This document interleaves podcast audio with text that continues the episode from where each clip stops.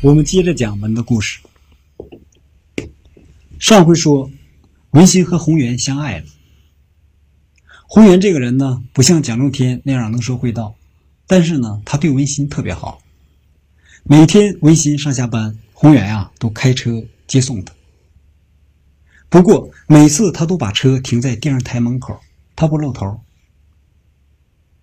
这一天呢，宏源对文心说：“文心。”我想给你买套房子。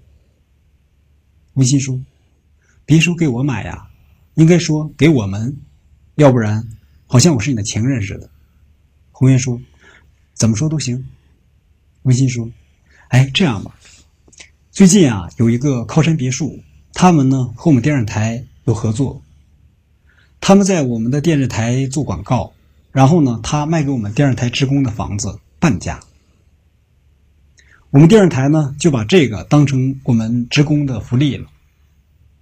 我们买靠山别墅的房子呗，这样的话呢，有你的一半有我的一半红颜说：“行，没问题。”然后红源和文心啊，就买下了靠山别墅十三号楼。红颜写的是温馨的名字，这让温馨很感动。这一天。文心和宏源提起了结婚的事儿，宏源说：“再等等吧。”文心说：“为什么？”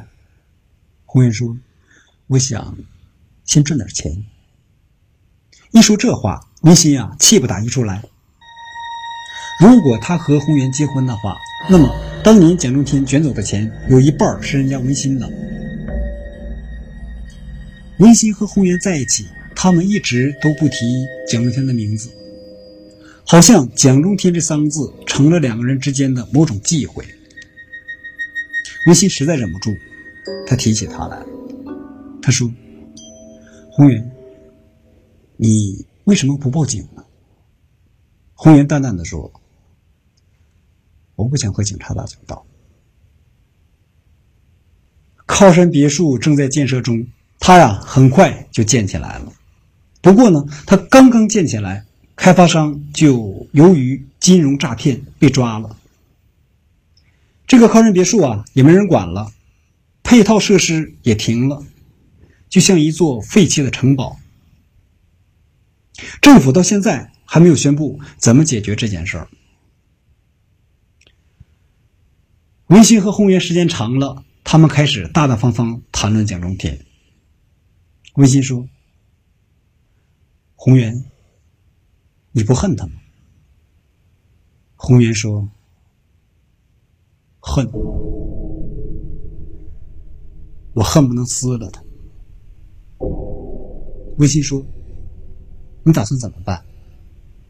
宏源说：“我在齐河读了三年高中，然后呢，我就去南方了。我回来以后啊，时间很短，没有几个熟人。现在呢。”我改了名，换了单位，和过去认识的人也都切断了联系。过去那个宏源基本上等于消失了。我之所以把自己藏起来，就是为了引蛇出洞。吴昕说：“你有什么计划吗？”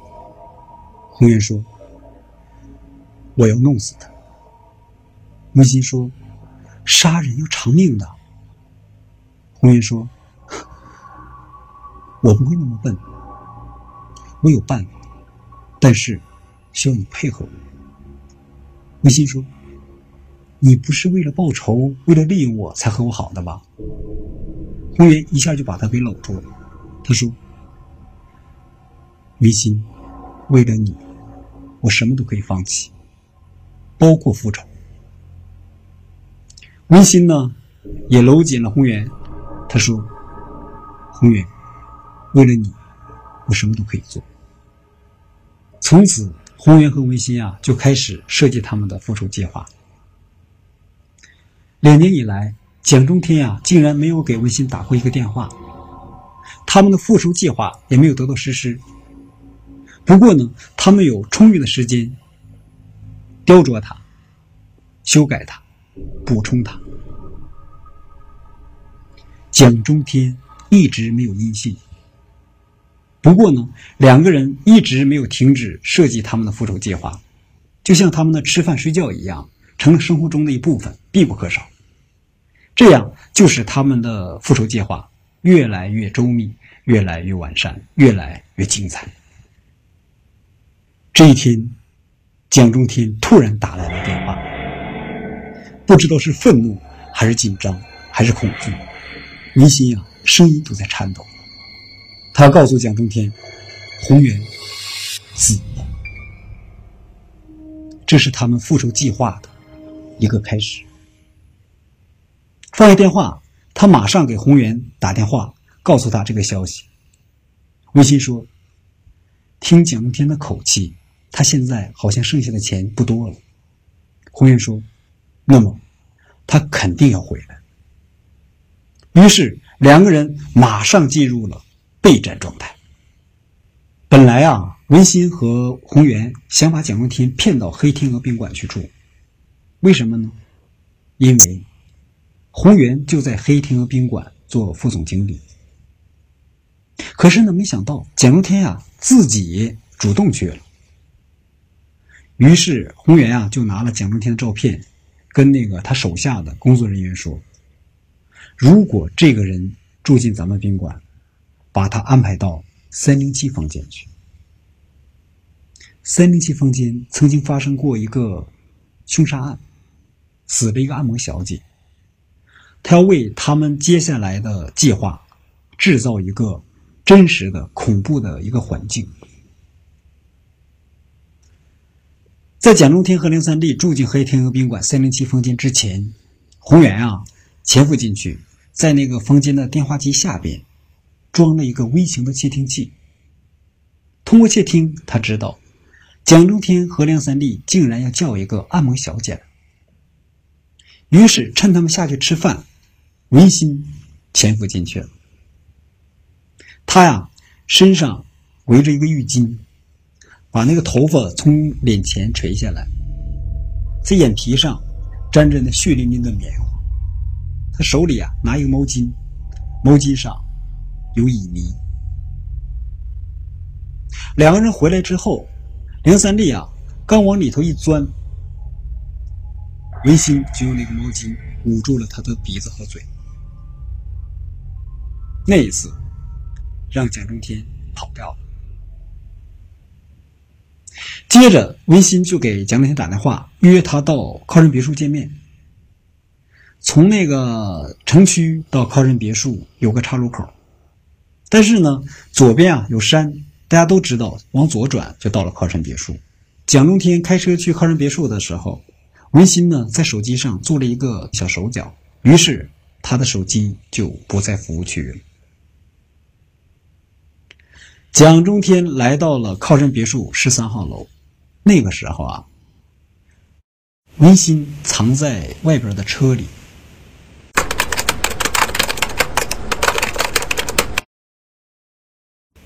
他给那个蒋中天发了一个短信。那时候啊，蒋中天已经进去了，已经在那个十三号楼的二楼的那个客厅了。这个短信啊，十一个字，都是门字框：纠闯、敏贤、奸诈、敏问。闻闷闪，最后一个字是闪，暗示着第十一扇衣柜的门里藏着一个人。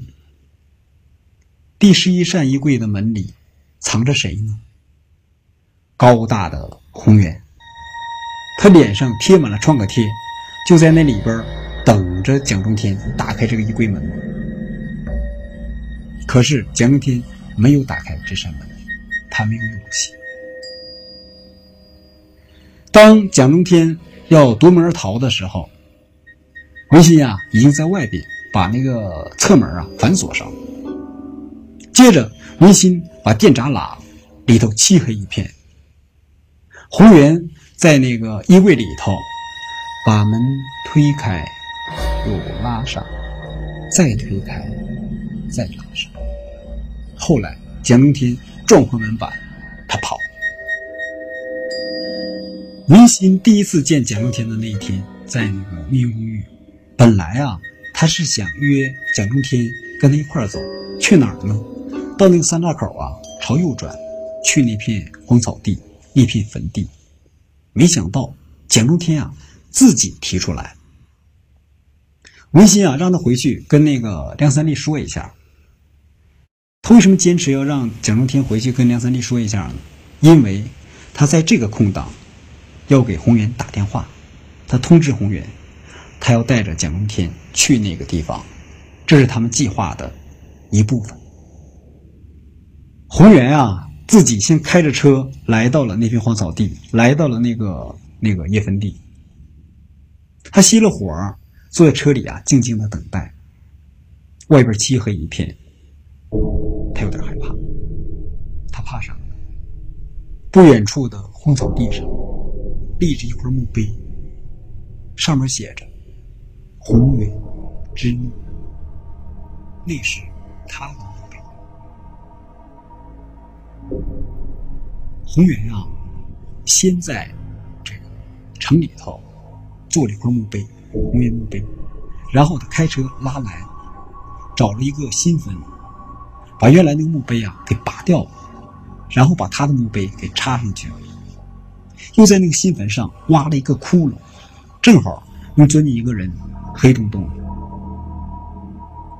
他拔掉的那块墓碑上面写着什么字？他记得很清楚，“安淑琴之墓”。红颜一个人坐在车里。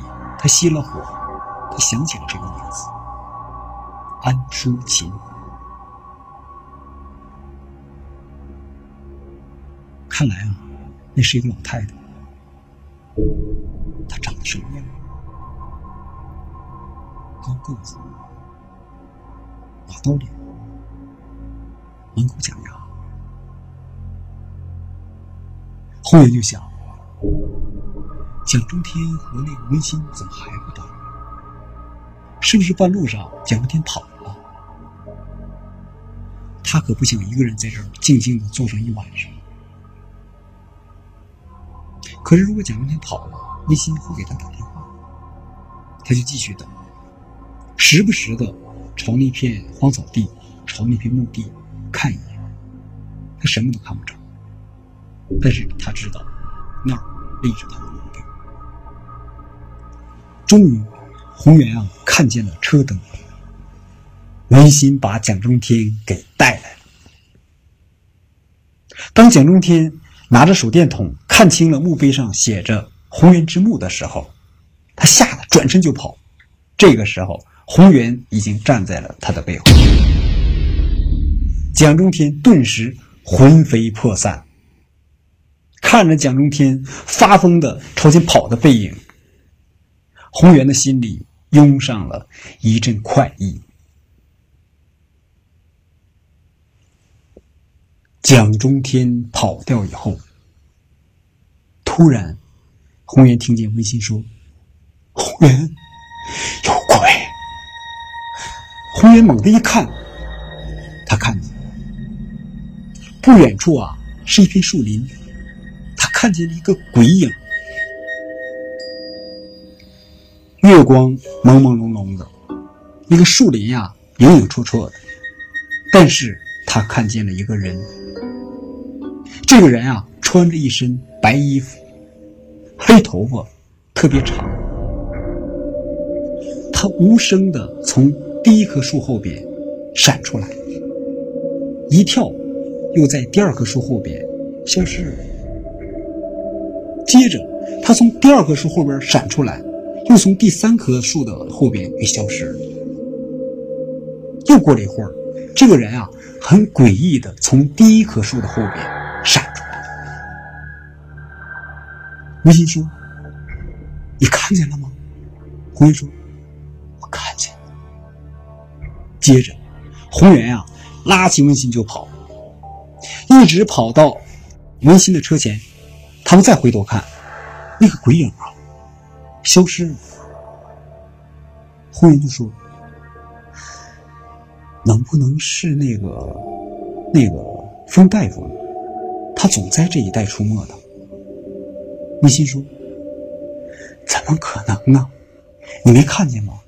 那是个女人。”红颜说：“如果那个风大夫把他那个白帽子摘掉，他头发垂下来，肯定也像个女人。多少年都没理了。文心没再说话。接着，两个人上了车，文心啊，把红源拉到了红源那辆车的前面。红源钻进去打火，怎么打都打不着。他回头再看，他又看见那个鬼影。这个鬼影朝他们走过来了，他的姿势不对头，他下半截身子好像插进了土里，剩下上半截身子朝他们慢慢走过来。这是什么东西啊？红颜对微信说：“微信，你先走。”微信说：“不，咱俩一块走。”红颜说：“你还记得高中的时候？”我跟你打架，文心说：“你提这个干什么？”我当然记得。红颜突然，他的声音里啊，有了一种父亲般的威严。他说：“那么你就听我的，先走。”文心没办法，上了车，开着就离开了。剩下红颜一个人，他继续打火，他要把车发动着。然后全速的向那个鬼影撞过去，可是他的车怎么都打不着，而那个鬼影还在继续朝他走过来。红源绝望了，他呆呆的坐在车里，他死死盯着那个鬼影。